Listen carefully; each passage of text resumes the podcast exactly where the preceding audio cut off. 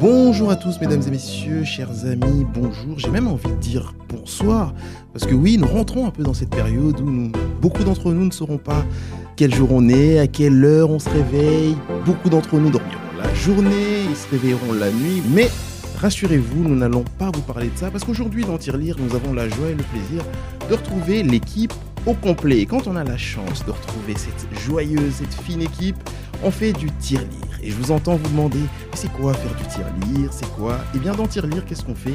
On décrypte la société afin de pouvoir mieux la comprendre. Et nous avons choisi le sujet de l'économie, du droit, un peu de sujet sur la technologie et surtout de la consommation pour mieux comprendre notre société. Avec nous aujourd'hui, parce qu'on est content de la retrouver, Ophélia, bonjour. Bonjour à tous et je suis aussi ravie de vous retrouver. Ça faisait longtemps. Moi, je suis déçu parce que j'attendais le rire et tu vois toute la pêche d'Ophélia. Ah bah, ça y est, il est là. Là, il est là, il est là le rire. Alors Ophélia, on est, on est, on est tellement content de te retrouver qu'on est, on a surtout hâte de savoir ce que tu vas nous raconter aujourd'hui. De quoi tu vas nous parler aujourd'hui? Ah là, je vais parler sérieux. Je vais parler des assurances et des petits avenants qu'ils ont fait signer à certains de leurs assurés.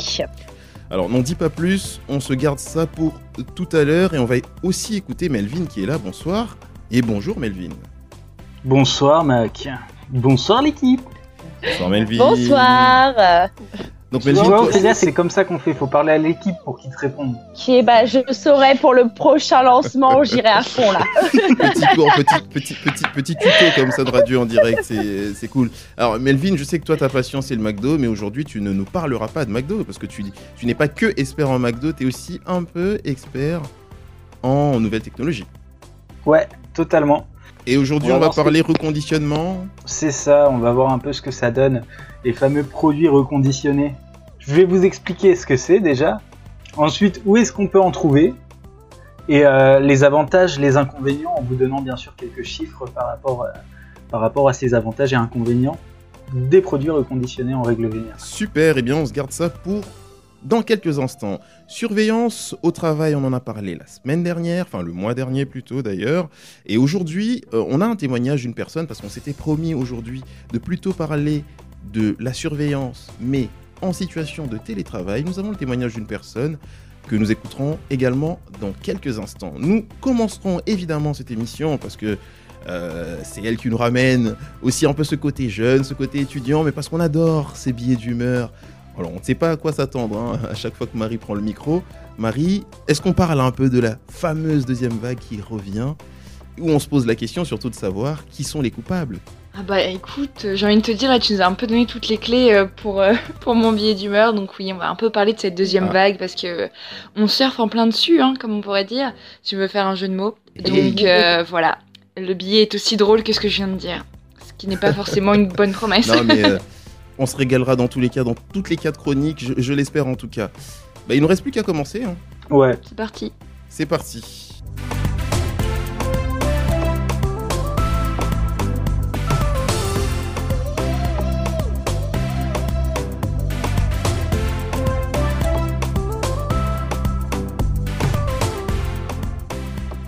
Par toi qu'on va commencer, Marie.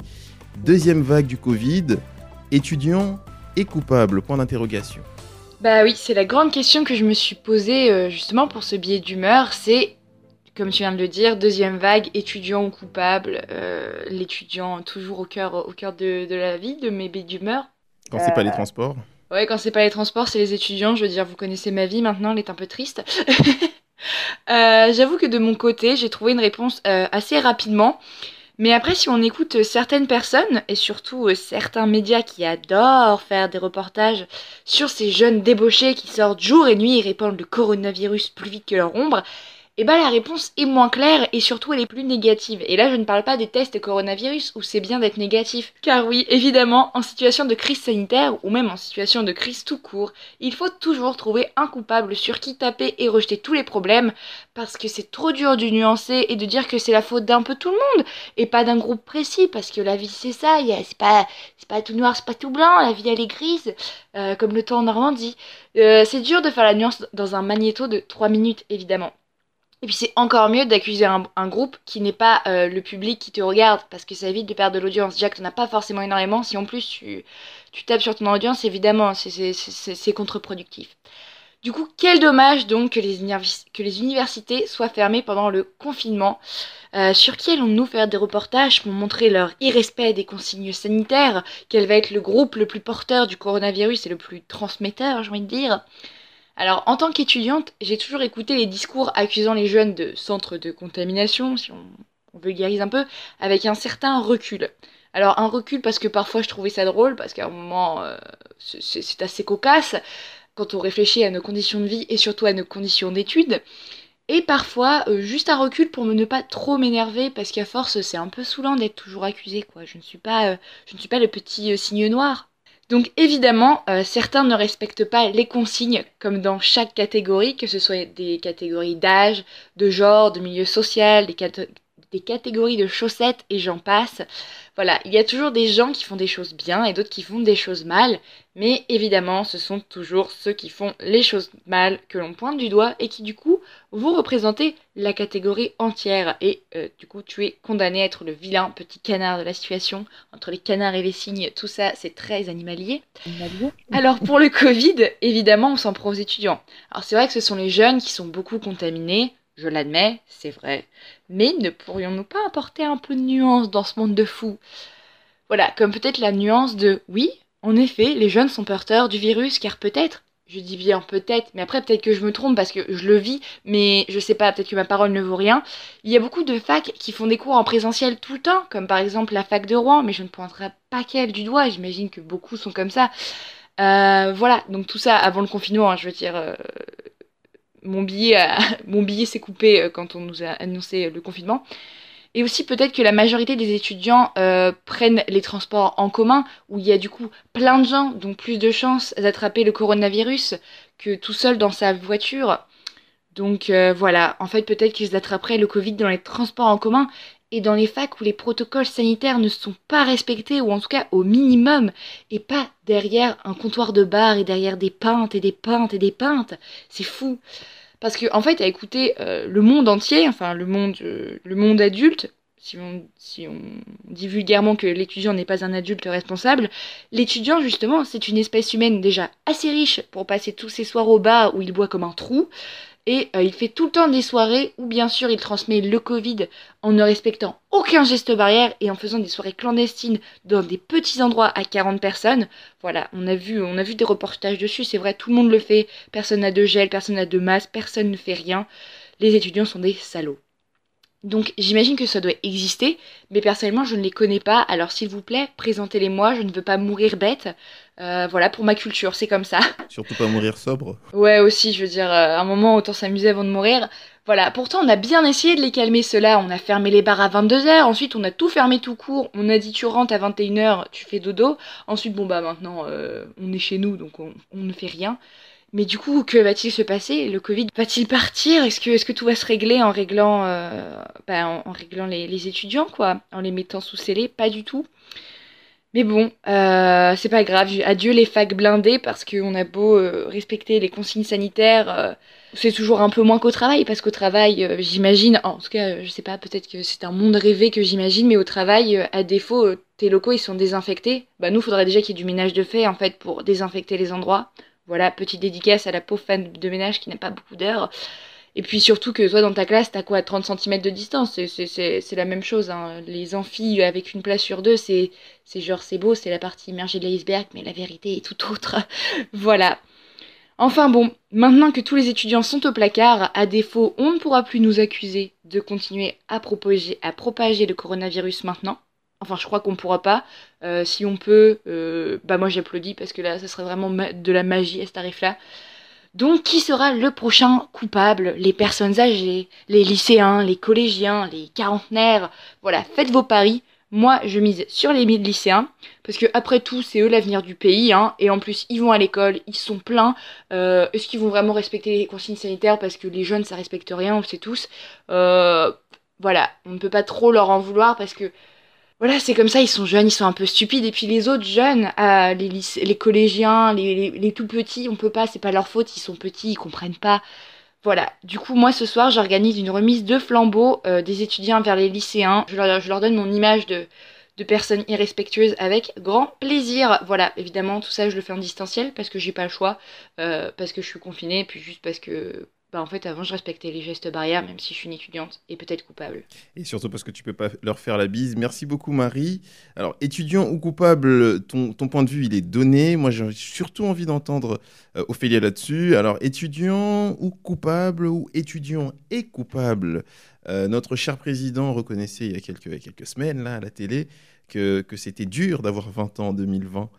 Euh, est-ce que vous pensez aussi, enfin, est-ce que tu penses, Ophélia, que les étudiants sont euh, à la base de cette deuxième vague Non, moi je rejoins Marie sur le fait qu'en fait c'est trop simple. Il faut toujours accuser quelqu'un, mais en soi ils ont rien fait de plus. Et je suis d'accord avec elle. Les bars étaient fermés, les, les boîtes Oui, de nuit sont empêché. fermées, donc euh, Ça n'a pas empêché qu'ils fassent des soirées privées. oui, où mais euh, il n'y avait en- aucun respect, d'aucun geste. euh, encore, on aurait préféré que ce soit en boîte parce que là, c'est plus spacieux, c'est aéré, etc. Mais ils les ont fait Ouais, en- mais je dans des Je pense qu'il n'y a pas que les. Je pense qu'il n'y a pas que les étudiants qui font des soirées.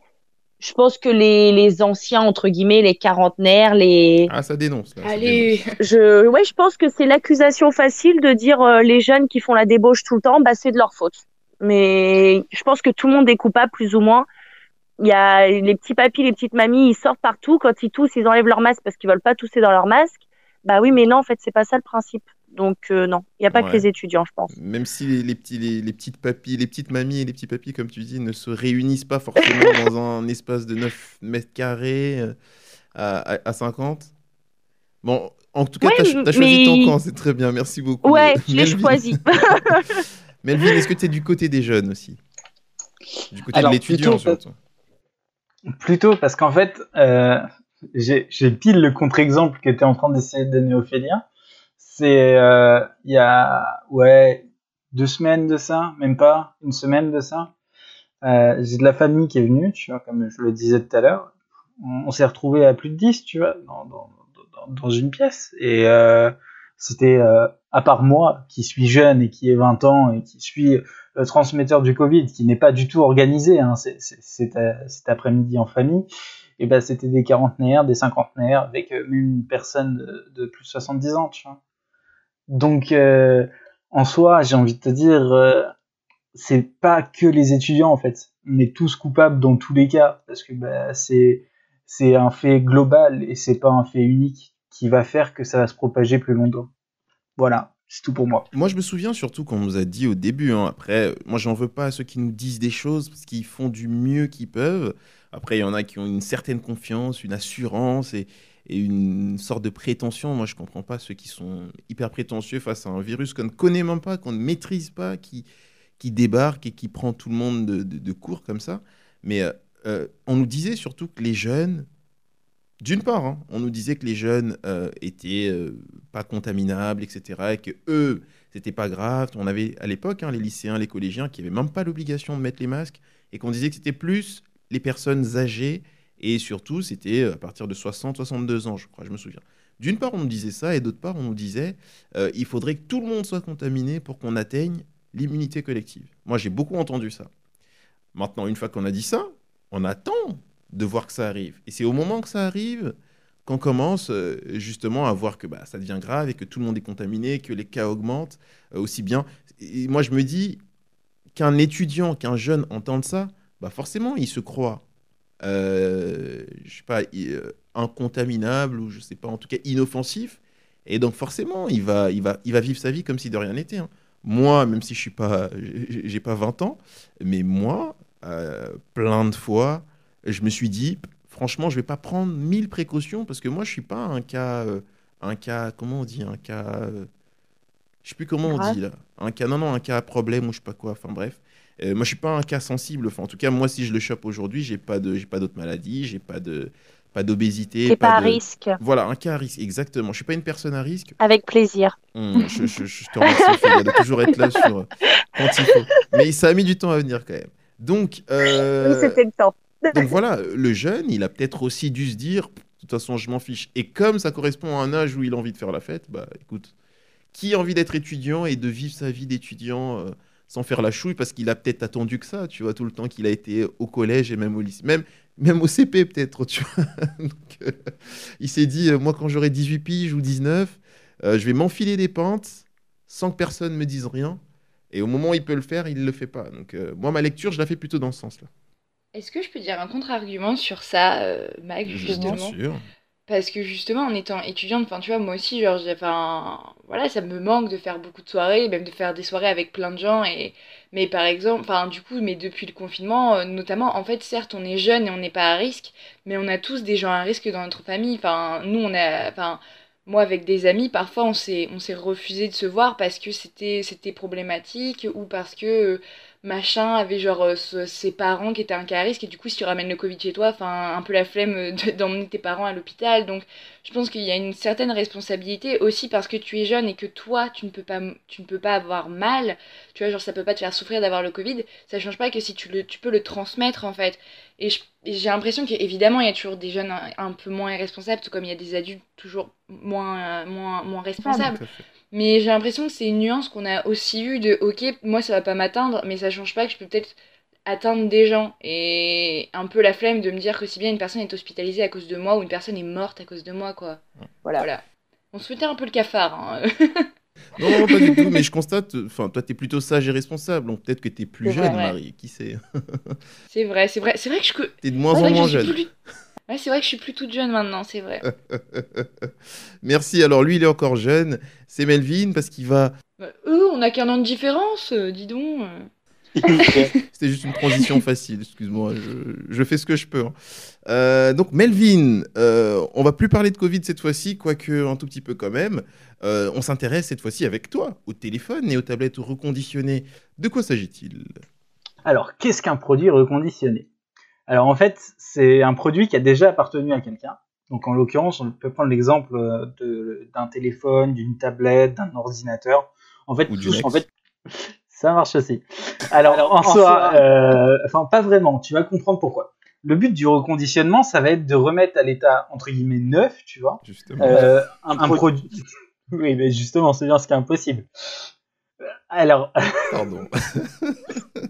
Excusez-moi. Donc, ils vont essayer de leur mettre à neuf quand c'est possible, parce que forcément il y a des téléphones où ça va être impossible, et quand ça va être impossible, en fait, ils vont simplement récupérer les pièces encore entre guillemets potables du produit afin de les remettre dans des téléphones réparables. Et afin de le revendre en tant que produit reconditionné comme neuf, c'est-à-dire qu'ils vont essayer de réparer l'écran, euh, mettre une batterie neuve afin qu'elle soit à 100% de, ses capacités, euh, faire en sorte que le produit paraisse neuf et soit comme neuf. Alors, c'est euh, enfin, c'est achetable, entre guillemets. C'est pas très français comme mot, hein, mais on va dire qu'on peut le trouver sur les sites euh, comme Black, Mar- Black Market, euh, Cdiscount qui en font pas mal euh, avec des produits partenaires, tout comme Boulanger, la Fnac. Enfin, presque tous les sites euh, en dehors des, euh, des marques officielles font, font des produits reconditionnés. Et d'ailleurs, c'est possible de se faire avoir assez facilement en pensant acheter un produit neuf alors que c'est un produit reconditionné. Et forcément, l'avantage principal de ce type de produit, ce qui va faire que les gens vont être très attirés par ces produits, ça va être le prix qui va être réduit jusque 70%, ce qui reste quand même pas négligeable quand on Mhm. prend euh, certains téléphones, ça peut être 700 euros d'économie quand même. Avec euh, et du coup, avec un tel écart, on n'est pas certain en soi de la qualité du produit. Et c'est ça le problème, c'est que on se demande à chaque fois et c'est la question que peuvent se poser la plupart des personnes hein, quand ils vont euh, faire l'achat, ça va être est-ce que le produit va être qualitatif ou pas? Alors en règle générale, les commerçants, quand ils vont faire cette offre, ils vont également proposer une garantie de 3 mois, avec une extension de 12 comme tout vendeur, entre guillemets, euh, moyennant finance, bien sûr. Et euh, donc pour ça, ça va être une petite protection qui va en, en rassurer plus d'un, vous voyez. Et euh, en soi, ça va être bon pour l'esprit écologique parce que du coup c'est du recyclage simplement d'un produit technologique et économique. Donc en vrai c'est plutôt bon signe. Mais dans la, durée, je suis pas sûr que ça dure vraiment et je suis pas sûr que ce soit le meilleur plan. Pour avoir quelques statistiques, euh, il y a 53% des, Français, des Français qui ont déjà acheté ou qui souhaitent acheter un smartphone reconditionné. D'accord? Donc ça fait plus de la moitié des Français qui ont un téléphone, forcément. Et euh, 45% des personnes en ayant acheté ont dit que c'était dû au prix. C'est-à-dire que c'est euh, c'est la principale raison quoi. Après les autres ça va être par rapport à la garantie donc ce que je vous disais hein, les un an de plus qui vont faire qu'au final ça va être assez euh, assez cool et euh, une quinzaine de pourcents ça va être parce que c'est des téléphones un peu plus haut de gamme ils vont avoir l'air plus classe avec et tout. Enfin bref ils ont acheté Apple quoi. Notamment les iPhones ouais. Alors et en l'occurrence, ce qui va freiner également à l'achat, ça va être des doutes sur la fiabilité. Donc exactement ce que je vous disais, à 52%, c'est ce qui va empêcher une vente euh, d'un smartphone reconditionné. À 17%, ça va être l'origine des pièces, parce qu'en soi, c'est pareil, faire travailler les petits chinois, c'est peut-être pas ce qu'on attend d'un téléphone. Quoi. Dans tous les cas, on fait travailler les euh, petits chinois, même en commandant un téléphone, neuf. Donc, euh, oui, bah et pas que les téléphones d'ailleurs. Oui, c'est sûr. Et donc, en soi, ça va être, ça va être très partagé comme idée. Je, je, connais pas mal de gens et moi-même j'ai déjà croisé des gens qui avaient acheté un téléphone en reconditionné et juste à la fin de la garantie, bizarrement. Je dis pas que c'était programmé, hein, attention. Et juste à la fin de la garantie, et bah t'as as des trucs qui font que ça va plus. Et du coup, bah qu'est-ce que tu fais dans ces cas-là? Bah, Tu vas en racheter un, tu vas racheter un téléphone. Puis comme les téléphones ça coûte trop cher, bah, tu rachètes un smartphone reconditionné puisque ça fait pas longtemps que tu en as acheté un. Et du coup, bah, c'est un petit cercle vicieux pour faire en sorte euh, simplement de, de racheter à chaque fois un téléphone reconditionné. Après, c'était peut-être un cas à part. Je dis pas, c'est peut-être arrivé chez plusieurs de mes amis et que c'était euh, vraiment coup de pas de chance. C'est une possibilité. Donc en soi, est-ce que je recommande ou pas les smartphones et les tablettes reconditionnées Ça va être oui, mais faites attention. Faites attention à toutes les petites lignes que vous pouvez voir décrites qui vont être euh, comme euh, comme le propose euh, Back Market en l'occurrence parce que j'allais acheter un smartphone reconditionné il y a peu de temps. Ça va être faire attention au, comme par exemple très bien et comme neuf où il n'y a aucune différence. Donc autant acheter le très bien plutôt que le comme neuf puisque en soi c'est la même chose. Et ça va être ce genre de choses. Et peut-être pas spécialement prêter attention non plus entièrement à l'esthétique même si c'est beaucoup ce qu'on regarde chez un téléphone et ce qui est totalement con parce que ce ce qu'on va chercher le plus, ça va être l'utilité du téléphone et pas à quoi il ressemble. Voilà, messieurs, dames. Tout à fait, merci beaucoup. Euh, et, d'ailleurs, moi, je, pendant que tu parlais, j'ai une question qui m'est venue. Je me demande si euh, le fait que les gens achètent justement pas au prix, euh, au prix, au coût réel, hein, au prix réel d'un téléphone, allez, parlons d'iPhone, ce que tu n'as pas voulu citer, qui va coûter plus de 800 euros, si la personne l'obtient à 200-300 euros, euh, j'ai envie de dire, la personne, au bout de 2-3 mois ou un peu plus, si le téléphone tombe en panne ou il crève, elle va se dire, dans tous les cas, je fais un retour sur investissement. Au moins, j'aurais amorti parce que, euh, parce que j'aurais pas sorti 800 euros pour un téléphone. J'ai l'impression que c'est. Je me, je me demande si c'est pas ça qui joue aussi. Et la personne va se dire, bon, je peux en acheter deux à l'année. Dans tous les cas, ça me fera jamais un seul iPhone. Quoi. Alors, ouais, tu peux te dire ça, sauf qu'en soi, si comme tu dis, au bout de 2-3 mois, et en l'occurrence la garantie de base étant de 3 mois, si au bout de 3 mois, ton téléphone il clams, euh, 200 balles x 3 parce que tu l'auras acheté au moins euh, x 4 parce que tu l'as acheté 4 fois dans l'année, ça te revient à 800 balles, donc un téléphone neuf. Et c'est quoi, les garanties de, des commerçants Enfin, là, tu as cité Back Market et, et, et, ces discounts, mais ils s'engagent sur quoi, eux? Est-ce qu'ils s'engagent sur. Euh, enfin, en plus des 3 mois de garantie, il n'y a aucun autre engagement? Alors, ils vont s'engager, enfin, dans la garantie, déjà, ils vont s'engager à ce que les téléphones aient une batterie stable. Donc, forcément, hein, si tu le mets en charge en permanence, la batterie va perdre et ils vont pas le prendre en compte. Si tu le mets dans l'eau et qu'il fonctionne plus, ils vont pas le prendre en compte non plus. Enfin, bref, tout ce qui est la même, entre guillemets, la même chose que chez les, euh, revendeurs euh, officiels, tu vois, euh, des téléphones. Donc, en l'occurrence, on peut citer SFR, Orange, Apple eux-mêmes ou encore Samsung eux-mêmes qui eux fonctionnent à peu près de la même manière. Après, ils vont proposer aussi des garanties qui vont être contre la casse et le vol, et là où en l'occurrence tu vas pouvoir casser, entre tu vas pouvoir, c'est vite dit, hein, tu peux casser ton téléphone, ils vont t'en renvoyer un, identique, etc. Bien sûr, pour ça, il faut lire les petites lignes où tu vois que tu as une franchise euh, qui vaut le prix du téléphone et où du coup tu prends le seum une fois que tu as compris. Et ça, en gros, ça va être ça, si tu veux. Ça va être l'esprit l'esprit un peu comme les assurances, j'ai envie de te dire. Parce que pour moi, les assurances, c'est un peu le même principe. Ça va être un peu de l'arnaque Mhm. Bah, tu parles d'assurance, après je donne la parole aux autres. hein. Euh, tu parles d'assurance justement. Euh, Est-ce que les assurances prennent en compte aussi les téléphones reconditionnés? Alors en vrai, je pense que oui, puisque ça reste un- une propriété à la personne. Donc c'est-à-dire que si tu te fais voler chez toi, et, euh, et ben en fait tu vas du coup te faire voler du téléphone par tu as une exemple. facture qui prouve que, que, le- Que tu l'as acheté. Voilà, exactement. Ah, Donc pour après, moi, oui, les assurances le prennent en compte. Très bien. En tout cas, on vérifiera. Je, propose qu'on vérifie ça euh, à la prochaine émission. Parce que moi, je sais aussi qu'en fonction d'à quelle assurance on est, euh, il y a des choses qui sont prises en compte et pas d'autres. Mais en tout cas, merci beaucoup à toi, Melvin, pour cette chronique super documentée, super chiffrée et, euh, fraîche et pimpante comme d'habitude. Merci. Euh, Ophélia, toi, je sais que tu es adepte du neuf en général. Donc, le reconditionné, c'est peut-être pas. C'est peut-être pas du tout ta tasse de thé. Euh, je me suis énormément posé la question, justement, bah, le tarif est quand même euh, très attrayant, Mm. mais j'ai eu peur par rapport au fait de me dire, bah, justement, si c'est si c'est peu cher comme ça, ça cache quelque chose, forcément. Juste pour une pour une petite information, je voulais acheter. euh, je vous disais que j'avais l'intention d'acheter un smartphone en reconditionné. C'était c'était en l'occurrence l'iPhone 11 parce que moi j'aime bien Apple. Je suis un beau pigeon. Et euh, je voulais l'acheter en reconditionné. Il valait euh, 689 euros. Et une fois que l'iPhone 12 est sorti, sur le site d'Apple, j'ai l'iPhone 11 à 689 euros. Donc des fois, vaut mieux prendre son mal en patience et attendre une petite année puis avoir un beau smartphone. Ou ne pas s'emmerder à, prendre des iPhones. Parce que.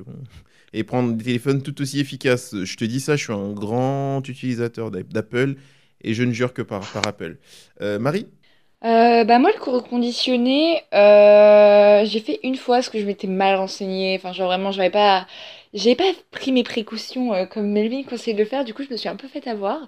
Euh, mais du coup ouais en fait je pense qu'il faut vraiment se renseigner. Il faut vraiment faire attention parce que bah évidemment enfin c'est de la enfin c'est de la seconde main quoi. Du coup bah c'est pas parce que tu mets le reconditionné que c'est forcément mieux. Donc faut faire attention après, en vrai, dans les, dans les faits, c'est bien, mais dans la vérité, c'est que c'est aussi un marché, donc évidemment, il faut que le produit soit périssable pour que ça réachète. Donc il y a toujours des, enfin, des petites magouilles, quoi. Genre, euh, c'est vrai que la garantie, j'ai l'impression c'est souvent, même, même en vrai, dans les objets neufs, genre, généralement, la garantie, euh, après, ça devient un peu obsolète, mais bon. Je sais pas si on se fait tous des théories du complot, si c'est vraiment vrai. Du coup, je dirais que ouais, mon avis, il faut vraiment faire attention. Euh, c'est comme tout. Quand on fait attention, qu'on se renseigne bien, ça va. Mais si on y va un peu comme ça, euh, on peut se faire avoir. Et, moi, je rajouterais à ça, l'avantage qu'on a, c'est peut-être de pouvoir lire les commentaires aussi. Les retours de tous les, tous les clients, parce que ça a l'air de se passer sur des sites sur lesquels on peut laisser des commentaires. Donc, on a aussi bien des bons que des mauvais commentaires. Donc, ça peut nous orienter dans... Ça peut un tout petit peu quand même nous orienter dans le choix. Contrairement à une voiture qu'on va euh, acheter sur le bon coin, par exemple. C'est vrai. Mais les commentaires sont-ils tous vrais ou est-ce que ce sont des faux commentaires par les administrateurs du blog, enfin du site? Alors ça c'est une autre question. Alors là je, je- je vois qu'on rentre, on rentre vraiment dans, dans la théorie du complot. Euh, Peut-être pas tout de suite, mais en tout cas dans tous les cas, euh, ça peut être une bonne option pour offrir un cadeau pour les fêtes.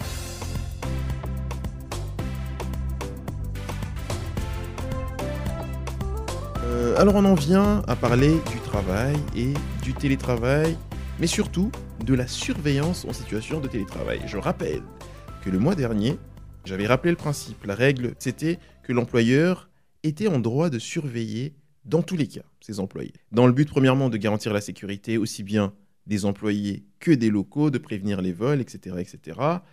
Et il fallait pour ça que ce contrôle, cette surveillance soit, dans un premier temps, justifié, dans un second temps, proportionnel. Justifié, c'est-à-dire par la nature des tâches à accomplir, en fonction de ce qu'on fait, on est surveillé, et proportionnel, c'est-à-dire qu'on ne va pas être fliqué H24, on ne va pas vous envoyer un détective privé dans votre quotidien jusque qui fera, qui fera le pied de grue devant chez vous parce que vous travaillez, euh, je sais pas moi, dans une usine de fabrication de chaussures, par exemple. Euh, donc il faudrait vraiment que ce soit proportionnel. Maintenant, en situation de télétravail, ce qui est aujourd'hui, en tout cas dans la situation actuelle, rendu obligatoire, on s'est posé la question de savoir comment ça se passait. On a fait le choix de poser des questions à quelqu'un. C'est Stéphanie, on l'écoute. Bonjour Stéphanie, Bonjour Maxentine, bienvenue dans Tire à lire. je te remercie. C'est un plaisir d'être là. Euh, bah, écoute, le plaisir est partagé. Est-ce que tu peux nous décrire ta journée type de télétravailleuse? Eh bien, je me réveille. Ensuite, ben, forcément, je commence un petit peu mes activités. Donc, euh, ça ne change pas. Je conserve mes horaires habituels. Donc, euh, je commence généralement à 9h30. Je termine dans les environs de 18h. Donc, je vérifie mes mails. Je fais attention à bien me connecter sur Skype. euh, parce que c'est vrai que c'est ça qui notifie, entre guillemets, la présence. Et si euh, le manager passe par là... euh, et que l'on n'est pas connecté, on peut tout de suite s'imaginer que euh, la personne ne travaille pas, ne s'est pas réveillée ou euh, commence euh, plus tardivement. Et ensuite, ben, ma journée démarre, euh, mes tâches habituelles, échange avec les collègues, avec les différents acteurs euh, avec qui je suis amenée à travailler, et euh, les échanges de fichiers et consorts jusqu'à la fin de la journée, tout simplement. Donc il faut, il faut afficher une présence permanente, quoi. Et je dirais même que finalement, on est un petit peu frustré à l'idée de prendre une pause, euh, ce que l'on pourrait faire euh, de façon euh, très naturelle sur notre lieu de travail, pause café avec les collègues, 15-20 minutes, parfois même 30 minutes. Bon, finalement là, si vous disparaissez pendant 30 minutes et que votre petite icône est en jaune, donc que vous n'êtes pas en activité, tout de suite, on peut se poser des questions. C'est vrai que les pauses, du coup, sont réduites, voire même inexistantes, euh, de façon, justement, euh, à ne pas laisser sous-entendre que l'on ne travaille pas. Aujourd'hui, le télétravail a été rendu quasiment obligatoire, ce qui n'était pas le cas par le passé. Toi, tu as télétravaillé aussi avant que qu'il ne soit aujourd'hui, c'est-à-dire euh, sous Covid, etc. Est-ce que les, les conditions étaient les mêmes Euh, Qu'est-ce que ton entreprise prévoyait? C'était obligatoire Euh, C'était euh, optionnel, facultatif On vous imposait quelques jours de télétravail? Comment c'était organisé tout ça? Alors, dans l'entreprise dans laquelle j'évolue, le télétravail était très très mal vu. Euh, parce que considéré comme étant, euh, entre guillemets, des vacances, où les personnes ne travaillent pas forcément réellement. Euh, et puis finalement, il y a eu le Covid. On était tous chez nous. Euh, à télétravailler et finalement euh, l'activité euh, a battu son plein, tout s'est parfaitement bien passé et donc finalement on se rend compte que oui les salariés sont capables de travailler de, chez eux et maintenir l'activité et produire autant que en entreprise et en présentiel. Mhm. Mais parlons de, de la surveillance, tu l'as esquissé un tout petit peu. À part le fait d'être connecté sur Skype, par quel autre moyen on, se sent surveillé. Enfin, comment, en tout cas, le- l'employeur s'assure que vous êtes là, que vous êtes efficace dans le travail? Est-ce qu'il y a une surveillance permanente? Euh, Est-ce qu'il y a des vérifications? Est-ce qu'on vous passe des coups de fil? Est-ce que vous vous sentez plus oppressé à distance? Alors je dirais que la surveillance à distance finalement elle est subtile. Donc personne n'en parle, personne ne le dit, mais on le sent. Euh, de quelle manière, par exemple, des réunions euh, qui n'avaient pas forcément lieu d'être auparavant, mais on va favoriser beaucoup de réunions, par exemple, euh, à 9h30. Donc pour être sûr que les personnes sont connectées à 9h30, directement en réunion, et en visioconférence, donc euh, on doit se voir. Je pense que c'est une forme de, de, de flicage aussi.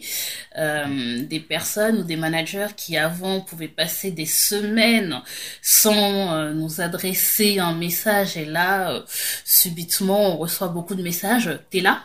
Point d'interrogation. Ben oui, je suis là.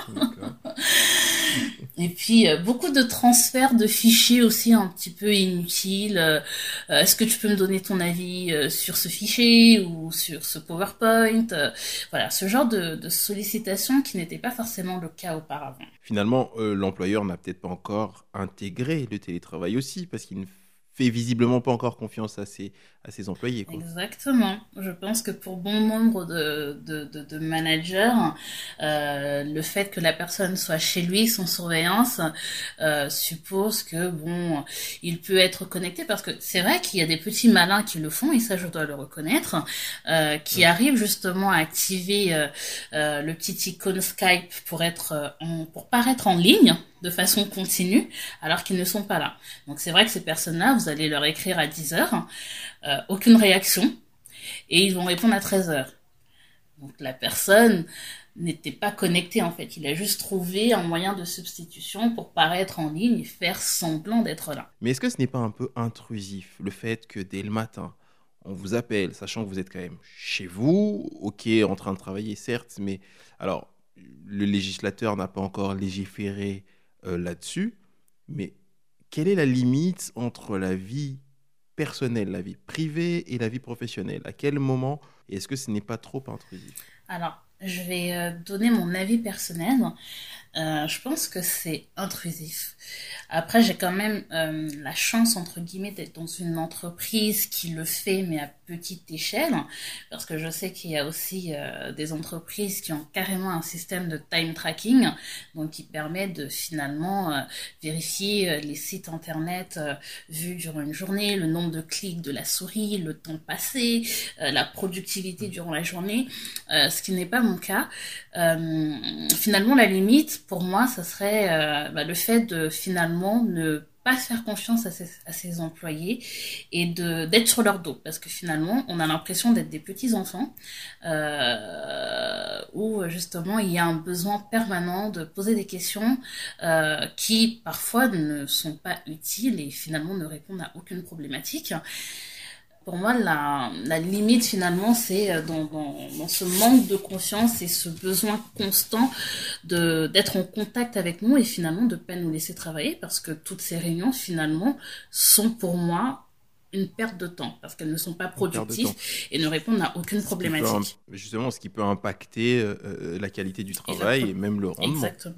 Du coup, pour toi, entre le fait d'être sur place et de travailler sur place, donc en présentiel, et d'être en télétravail, Qu'est-ce qui te convient le plus? Qu'est-ce qui t'arrange? Ma réponse va être mitigée.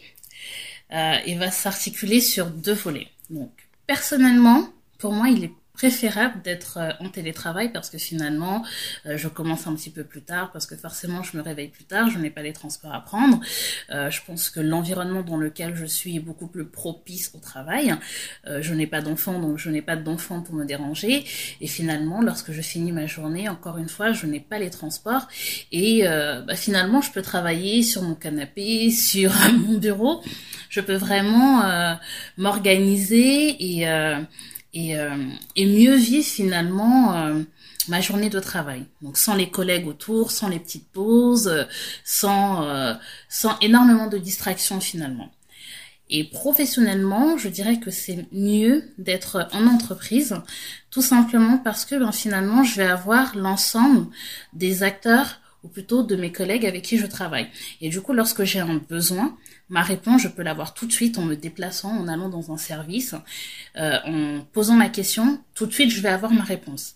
Là, c'est vrai que euh, finalement, on va avoir des temps de réponse qui vont parfois être beaucoup plus longues parce qu'il y a des personnes qui vont pas forcément être réactifs comme on aimerait et comme on a l'habitude de, le faire.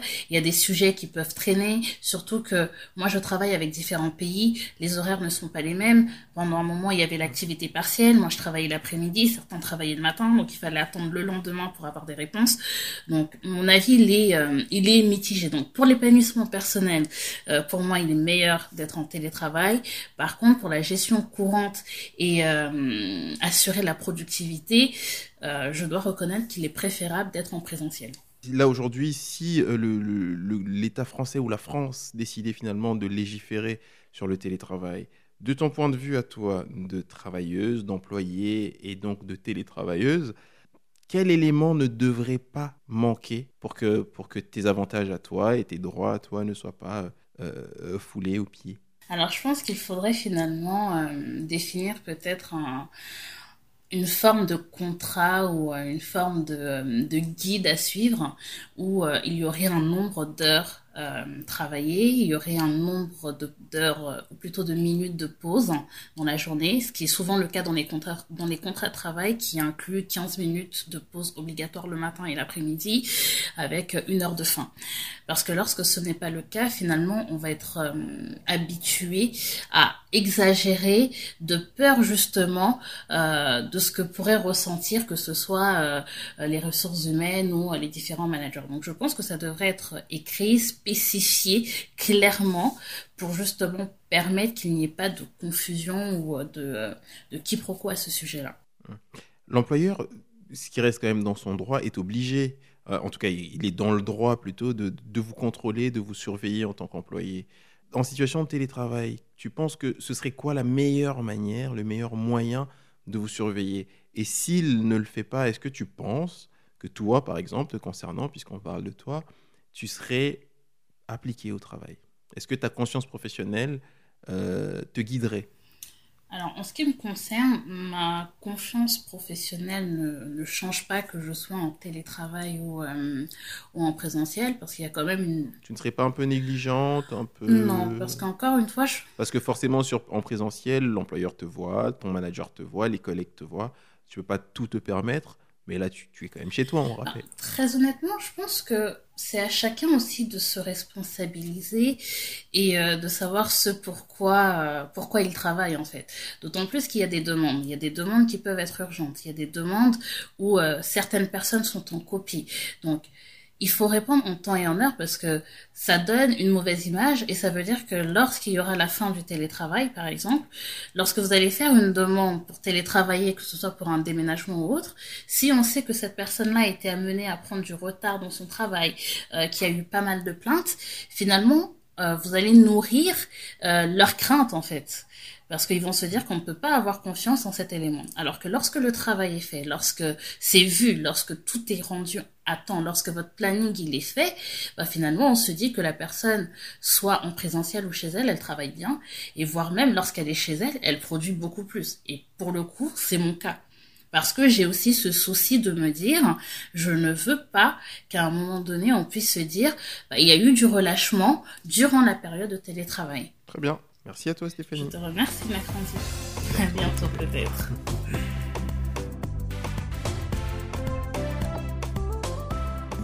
Voilà, bah merci, merci encore à Stéphanie. hein. On vient de l'écouter, on vient de l'entendre. Ça, c'est un témoignage vraiment d'une personne qui pratique du télétravail. Je ne sais pas si on dit pratique, mais en tout cas, oui, une personne qui télétravaille avant la situation du Covid-19, où on se rappelle, c'était euh, optionnel. Enfin voilà, elle le dit, c'était mal vu encore à l'époque. Aujourd'hui, en tout cas depuis, euh, depuis quelques jours, là, notre chère ministre du Travail, Madame Elisabeth Borne, l'a rendu obligatoire. Donc aujourd'hui, le télétravail, pour ceux qui peuvent, est obligatoire. Ça ne se discute plus. Donc la question de la surveillance en situation de télétravail, on l'entend dans le témoignage. L'employeur, l'employé le sent comme une sorte d'oppression. C'est-à-dire qu'on on a une forme de culpabilité en, euh, euh, quand on veut prendre une petite pause, quand on veut s'occuper autrement, parce que bon, au travail, voilà, il y a la présence de tout le monde, donc on peut se permettre de s'autoriser une petite pause parce que ça fait partie des pratiques. Mais là, en étant chez toi, forcément, tu, tu te sens l'obligation d'être tout le temps présent et tout le temps actif, tout le temps connecté en fonction de, comment ça se pratique chez toi. Vous en pensez quoi, les amis? Alors moi de mon côté, je trouve ça par rapport à ce qu'elle a dit, tu vois, je, trouve ça un peu trop fliqué en soi, tu vois. Le, fait d'être euh, justement de se sentir fliqué, je trouve pas ça raisonnable. Ça va te générer un stress et je pense que ça peut amener euh, vite un stress trop important et trop permanent dans ta vie, tu vois. C'est c'est c'est peut-être con, peut-être moi qui suis un stressé de la vie, mais euh, dans ma tête c'est ça si t'es chez toi, que tu dois être, euh, tu dois avoir euh, ton petit logo Skype euh, activé à telle heure, que tu peux pas le mettre euh, en jaune pour aller pour aller fumer une clope sur ton balcon ou un truc comme ça, je, je trouve ça pas normal, sachant que quand t'es sur site, t'as le droit d'avoir une pause, t'as le droit d'aller descendre et fumer une clope, t'as le, enfin tu vois, il y a des, c'est c'est le petit esprit que j'apprécie pas spécialement. Puis euh, dans ma dans ma tête, c'est aussi euh, l'aspect du euh, mélanger vie privée et vie pro, c'est pour moi c'est compliqué déjà, tu vois. Donc je suis peut-être pas du meilleur avis, mais en tout cas c'est Très bien, on va, on va peut-être écouter Ophélia qui sera peut-être bientôt en télétravail aussi. Non, pas, pas Elle est, elle est surtout en téléconnexion en ce moment, Marie. Euh, bah moi en fait je suis assez d'accord avec euh, bah, ce qu'elle disait, c'est-à-dire que quand t'es en extérieur et quand tu fais pas le truc, généralement les gens se disent ouais le télétravail, les gens ils foutent rien, ils sont en pyjama chez eux. Oui bah tu peux être en pyjama et quand même bien bosser, ça ça, ne change rien mais bon c'est pas grave. Et mais je suis d'accord avec euh, bah, avec Mel- Belvin et elle sur le fait que c'est un peu un cercle vicieux en fait parce que si t'es en télétravail mais que ton employeur te fait confiance Là, du coup, les clés sont dans tes mains, donc euh, si tu veux bosser, tu bosses, si tu veux pas bosser, bah tu bosses pas, c'est ton problème.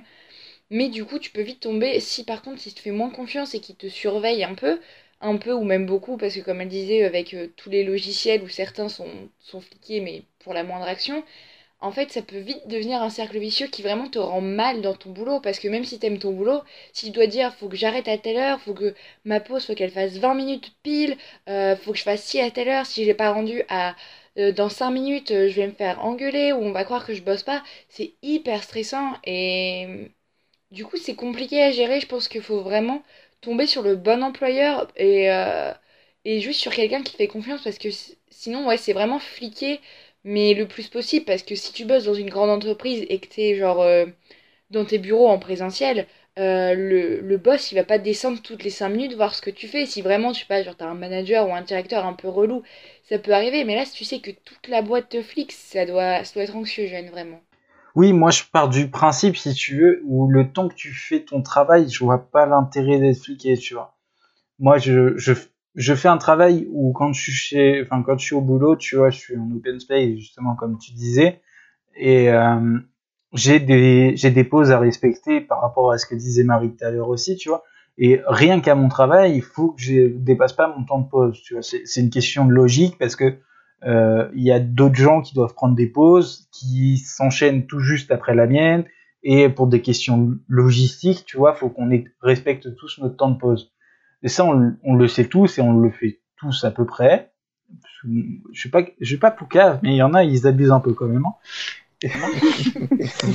C'est marrant parce qu'on parle de travail, mais il y a le mot pause qui revient beaucoup. Ça, c'est assez marrant. Et, ça, dit, ça en dit long sur, sur notre, notre conception et notre perception du travail. Mais c'est que c'est important, si tu veux. C'est le. Moi, en l'occurrence, j'en ai deux sur des journées de 7 heures. Tu vois, j'ai deux pauses de 14 minutes. Et c'est c'est juste important d'avoir ces pauses, de ces petits moments où tu tu sors rapidement du, de l'esprit du boulot, tu vois, et où tu vas être euh, tu vas être ailleurs, tu vas pouvoir être sur ton téléphone, en train de de, de, de faire ce que tu as envie, de parler aux gens que tu veux. Ouais, c'est ça de bah, d'être tout simplement. Donc ouais, la pause c'est c'est important et je pense qu'elle est tout aussi importante en télétravail parce que tu moi mon travail si je le faisais chez moi, je subirais exactement le même stress que celui que je subis à mon boulot, tu vois. Donc euh, je vois pas l'intérêt de de devoir se supprimer pour paraître bien auprès des, euh, responsables, euh, des pauses, de devoir être tout le temps actif, pouvoir répondre à tous les messages. Enfin après moi j'ai la chance de pouvoir répondre à tous les messages de mon téléphone, tu vois, mais toutes les entreprises sont pas comme ça non plus. Donc je j'ai du mal avec cet aspect de tu es pas là, donc, faut que tu sois encore plus là. Bah, et c'est vraiment ça, hein, c'est vraiment ce que tu dis. Parce que moi, je trouve que c'est protecteur d'être sur place, euh, parce que on ne peut pas te confier une autre tâche si on voit que tu es sur une tâche déjà, si tu as une tâche en cours. Alors que en étant chez toi, on ne sait pas ce que tu es en train de faire, on ne sait pas combien de temps tu mets à réaliser une tâche, que ça se trouve, tu réalisais en, une demi-heure ou en une heure, mais à ce moment-là, euh, une demi-heure d'absence est soupçonné, déjà fait l'objet de soupçons. Donc tu préfères limite être sur place, qu'on te voit dans, dans le jus, pour qu'on réalise vraiment que Melvin est occupée ou que Marie est occupée, et on va pas l'embêter. On va peut-être écouter Ophélia du coup, si on l'a retrouvée. Bah, elle est juste en silencieux là. Mais... Ça y est, attends, est-ce que c'est bon? C'est bon, ça y est. Ah, alléluia Bon bah du coup, il faut que je retrouve ce que je voulais dire.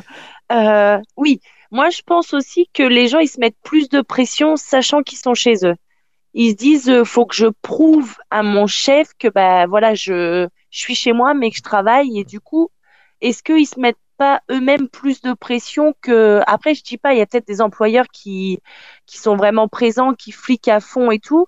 Mais je pense qu'il y en a qui se disent, bah, vu que je suis chez moi, il faut que je montre que, bah, je suis rentable, que je travaille tout autant, voire plus que quand j'étais euh, à mon poste. À fait, c'est possible.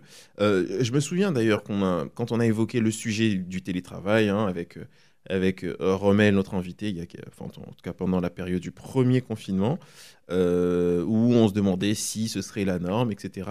L'une des questions qu'on avait posées, c'était de savoir si on n'aimait pas finalement se sentir être au travail. Quand tu es à la maison, tu en fait, il n'y a pas cette transition, il n'y a pas cette frontière de franchir entre le chez-soi et le lieu de travail.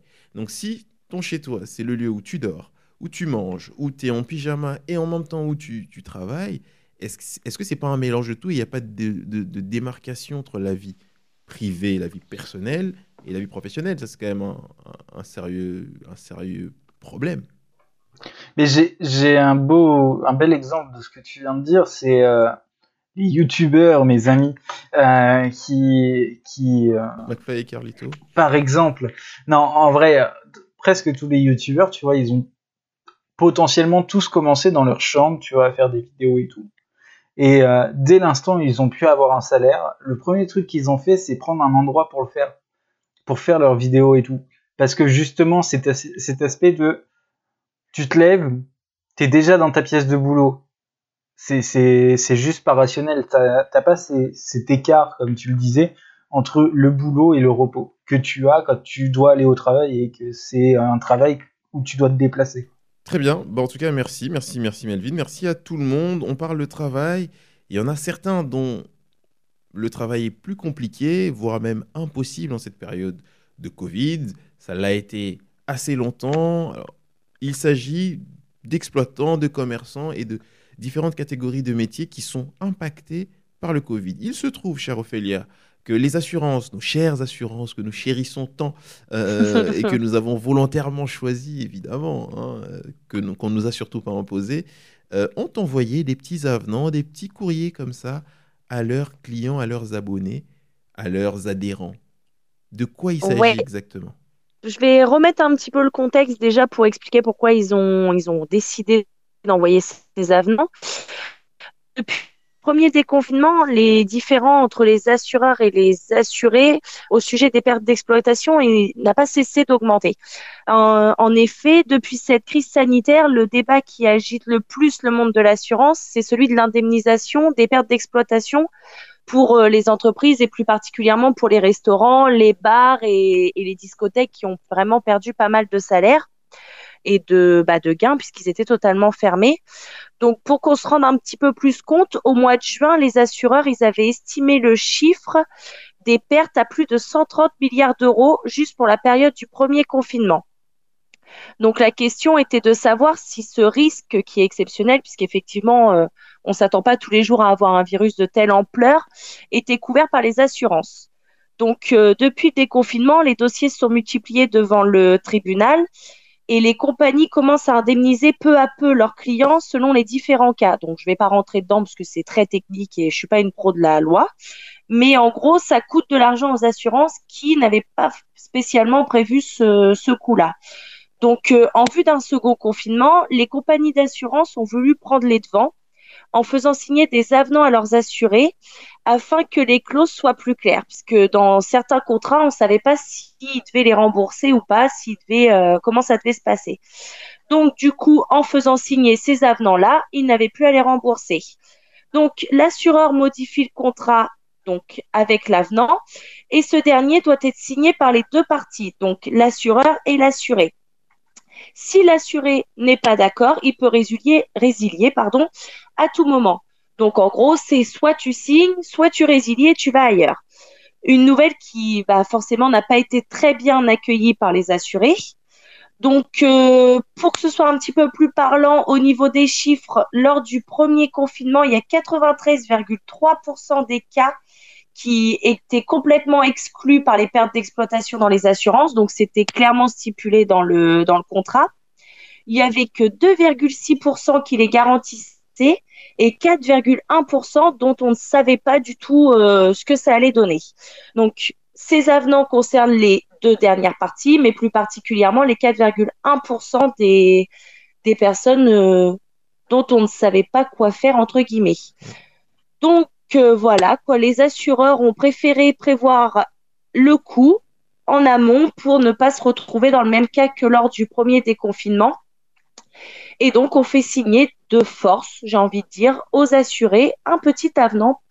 Donc, l'avenant dépend forcément de, de chaque contrat, de l'exploitation dans laquelle euh, se trouve euh, l'employé, enfin le, le monsieur ou la madame. Mhm. Et, et voilà. donc, du coup, c'est c'est au cas par cas, mais c'est obligatoire, forcément. Alors, merci beaucoup, Ophélia, déjà, pour cette brillante chronique. Moi, j'ai envie de te poser une première question. Hein, c'est Oui. tel- c'est tellement brillant que ça inspire des questions, forcément, et je pense pas être le seul. Est-ce que, les assurances avaient le droit de contraindre leurs assurés à signer ou à résilier? Alors, avenant. Oui, il y a une, il y a une loi qui leur autorise à faire l'avenant. Donc, les, je ne sais pas s'ils sont réellement autorisés à leur dire vous signez ou vous résiliez, mais dans tous les cas, il y a une loi qui leur permettait de pouvoir faire l'avenant. Et donc, comme l'avenant est et la signature est obligatoire des deux côtés, donc si vous refusez, bah, ciao, bonsoir, quoi. Je ne sais pas s'ils ont réellement le droit de résilier, enfin de forcer à résilier, mais c'est détourné le problème en disant bah si vous voulez pas signer, euh, vous n'avez pas d'autre choix quoi. Parce que je pense que ça, en plus, on peut pas, on peut pas obliger quelqu'un à, à résilier son contrat. Euh, J'ai envie d'entendre Marie là-dessus parce que je sais que je sais qu'elle adore les assureurs. Ah bon? Autant que les transports, je crois. C'est- le même niveau d'amour. les assureurs, euh, je les mets dans le même panier. Ah, C'est pas forcément des trucs que j'apprécie. Euh, non, bah en fait, moi je trouve que les assurances, euh, c'est utile, mais quand tu lis toutes les clauses, euh, généralement quand on a besoin, en fait, ça te, ça ne te rend pas autant d'argent que tu le veux. Donc, moi je suis toujours en train de me demander est-ce que ça sert vraiment les assurances. ok, Voilà. très bien. Melvin, alors les assurances des, des gros connards? J'ai pas dit ça. Je l'ai pensé, mais je l'ai pas dit. Euh, non, en fait, c'est pas vraiment des gros connards. Puis c'est pas de leur faute en soi. Tu vois, ils ont besoin de faire de l'argent, un peu comme tout le monde en soi. Donc, en vrai, l'obligation de, de, de, de faire signer un avenant pour dire que, eh bah, si tu peux plus travailler, bah du coup, en fait, euh, et que tu perds tout, bah je te rembourserai pas. C'est un peu con parce que c'est pour ça que tu payes l'assurance en fait. Tu payes l'assurance pour qu'elle te protège en cas de, de, coup dur, de ouais voilà, de coup dur ou de sinistre. En l'occurrence, euh, une crise sanitaire na- internationale, je pense que ça peut être considéré comme un sinistre quand même, tu vois. Donc euh, c'est un peu abusé, je trouve. Puis et encore, je parlerai pas de, de cas personnels, donc je vais pas retourner sur sur l'autre d'autres styles euh, d'assurance que les assurances d'entreprise. Mais en règle générale, c'est un peu pareil, je pense, pour tout le monde, où ils vont être euh, ils vont être là à chercher euh, la petite bête pour faire en sorte que ça ne marche pas. Vu ton gros Oui. passif, ton gros passif avec la route et avec les véhicules. Oui, voilà, bah, ju- justement par rapport à celui-là. Alors moi je vous trouve beau- a, Oui. On, on a voulu me, fait- me mettre un malus, sachant qu'il réparait pas ma moto. Quand même. Bah voilà, voilà. Moi, je vous trouve beaucoup trop gentil en fait avec les assureurs parce que euh, moi, cette situation m'énerve très clairement parce que le, le système de l'assurance, si on veut, il est vraiment basé et construit sur, sur base des aléas. C'est-à-dire que bon, euh, tu, tu, tu, tu contractes une assurance en cas de sinistre. Tu es remboursé, tu es dédommagé et encore dans quelles conditions.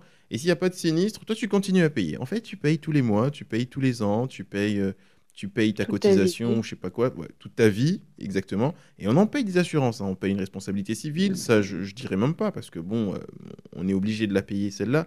Tu payes une assurance euh, pour un, un véhicule, pour ton appartement, pour ta maison, pour un crédit que tu aurais pris à droite à gauche, etc. Il nous arrive très peu d'incidents sur l'ensemble, sur l'entièreté de nos assurances. Et les assurances se construisent quand même, les assureurs se construisent quand même des, normes, je ne sais pas si on appelle ça des fonds de garantie ou quoi, enfin je ne me rappelle plus le terme exact. Et quand tout d'un coup il faut indemniser les gens, ils vont se, ils vont se fourvoyer, ils vont, ils vont, se, ils vont se rebiffer, et, à ce moment-là ils vont dire non, on peut pas, on doit pas, et ils vont trouver le moyen de ne pas indemniser les gens. Moi je ne comprends pas, sous prétexte qu'on ne peut pas couvrir une pandémie qui a un caractère fatal, etc. etc. Je comprends pas du tout. En fait, le principe, il est simple. Seulement, je pense que le système, il est tellement vieux que ce qui nous arrive aujourd'hui est tellement inédit que ça ne s'est jamais fait. Qu'en fait, accepter d'indemniser tout le monde pour perte d'exploitation, enfin, en tout cas leurs leurs clients, c'est aussi un peu se mettre en danger. C'est-à-dire qu'à ce moment-là, ils vident toutes leurs caisses. Et comme c'est la crise pour tout le monde, euh, ça risque d'être compliqué pour eux. Maintenant, cela dit, il y a eu des décisions de justice qui ont condamné, notamment AXA, parce que ça, je pense qu'Ophélia t'en a parlé, euh, on en a parlé en tout cas euh, il y a quelques mois, en tout cas euh, la saison précédente. Le problème des assureurs, c'est qu'ils ne veulent pas. On a dû les contraindre sur les pertes d'exploitation, parce que bon, les clients, ils n'y sont pour rien non plus. hein. Alors si en plus, moi, je perds tout ce que j'ai, et que mon assureur, lui, il est tranquille, il accepte, parce qu'ils ne produisent rien, les assureurs. Moi, j'ai une boulangerie, je la fais assurer, je suis le boulanger. Moi, je, je fais travailler, le, je fais tourner les fourneaux, je- etc. L'assureur, c'est quoi son produit? C'est rien. Donc, euh, moi, j'en ai un peu gros sur la patate et je vous trouve beaucoup trop gentil, en fait, avec les assurances. C'est parce qu'on sait que la France entière peut nous entendre. Et même les dom Et atten- Le attention, monde entier. on est même entendu, on est même entendu dans les salons de l'Élysée. Eh ben, Oui, bah oui. Donc, c'est pour ça que vous faites attention, je pense. évidemment. Exactement. Eh bien, écoutez, on va se quitter sur ce coup de gueule. Ou, ou, ou, si Ophélia est généreuse, on va peut-être se quitter sur son choix musical, parce que c'est elle qui revient, donc c'est à Oui. elle, c'est elle qui, qui- qui tient les platines. Merci à vous, chers amis. Merci euh, pour cette belle émission. Merci d'avoir entièrement préparé. Enfin, merci à vous, en tout cas, d'avoir été là. Euh, et merci à vous de nous avoir écoutés. Je sais qu'il y a deux, trois auditeurs comme ça qui se rajoutent de temps en temps. Euh, en attendant qu'on reprenne également euh, possession de la radio du mix des cultures, radiohdr.net et 99.1 pour ceux qui écoutent à Rouen et les environs de Rouen.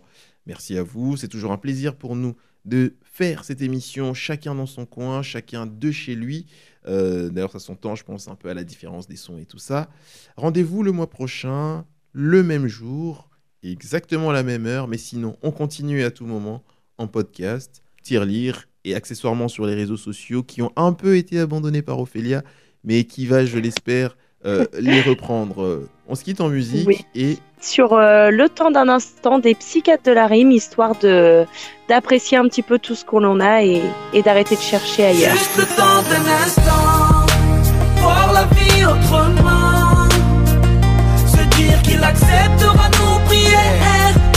demain sera mieux qu'hier. Le temps d'un instant, voir l'avenir autrement. La peur que le temps n'épande pas nos mers, croire que nos rêves traverseront l'hiver. Le temps d'un instant. Les pieds sur terre, les yeux vers le ciel. Les mains levées, on prie l'éternel. One love pour nos mères. One love. Juste un instant, j'aimerais prendre le temps de pouvoir revivre dans son ventre. Écouter son cœur, ce grand orchestre. Aimer de l'intérieur sans attendre un geste. Juste un instant, j'aimerais voir mon père qui m'avoue ses erreurs pour ne pas les faire. Le temps d'un instant, je veux croire aux rêves. Je veux croire au pardon, je veux croire nos lèvres. J'aimerais croire à notre relève, à ceux qui nous remplaceront dans les larmes ou dans les joies, dans les mosquées ou à la messe, dans les synagogues. One love, Juste le temps d'un instant, voir la vie autrement. Se dire qu'il acceptera demain sera mieux qu'hier. Le temps d'un instant, voir l'avenir autrement. La peur que le temps n'épande pas nos mers, croire que nos rêves traverseront l'hiver. Le temps d'un instant. Le temps d'un instant, sortir la tête de l'eau, contempler le ciel et ses étoiles filantes. Ouais, juste un instant, m'imaginer auprès de ceux dont l'absence m'est douloureusement présente. Ouais, profiter de ce que le temps me vole, les caresses de ma femme et les fous rires de mes mômes, ne plus les laisser sur le quai de mon train de vie. Leur dire que la vie est belle à la manière de Roberto Benigni. Un instant pour décrocher la lune à ma mère, ou pour mettre des drapeaux blancs sur des chars de guerre. Un instant pour imaginer Coluche, ne pas avoir eu besoin de créer les restos du cœur. Un instant où la paix respire à plein poumon, où ma liberté roule à fond vers l'horizon, pour y voir un arc-en-ciel loin devant. Rêver, juste le temps d'un instant. voir la vie autrement. Se dire qu'il acceptera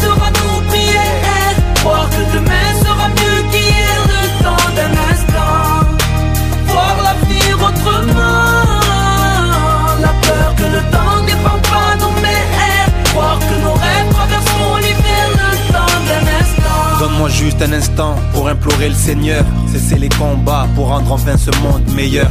Se retrouver dix ans après avec le même sourire. Avec des gosses et une famille qui n'arrête pas de fleurir. Juste un instant, j'aimerais pouvoir m'évader. Cheveux au vent, galoper le long des plages sablées. Appuyer sur pause et regarder ma mère. Lui dire toutes ces choses qu'on dit jamais à cœur ouvert. Galoper voyant la vie d'une autre dimension. Juste un instant pour faire des choix, je prie que ce soit les bons. La jeunesse déconne, les parents veulent abandonner. Ayez le courage, pensez à celles qui n'enfanteront jamais vie autrement. Se dire qu'il acceptera nos prières, croire que demain sera mieux qu'hier, le temps d'un instant. Voir l'avenir autrement. La peur que le temps n'épargne pas nos mères, croire que nos rêves traverseront l'hiver, le temps d'un instant.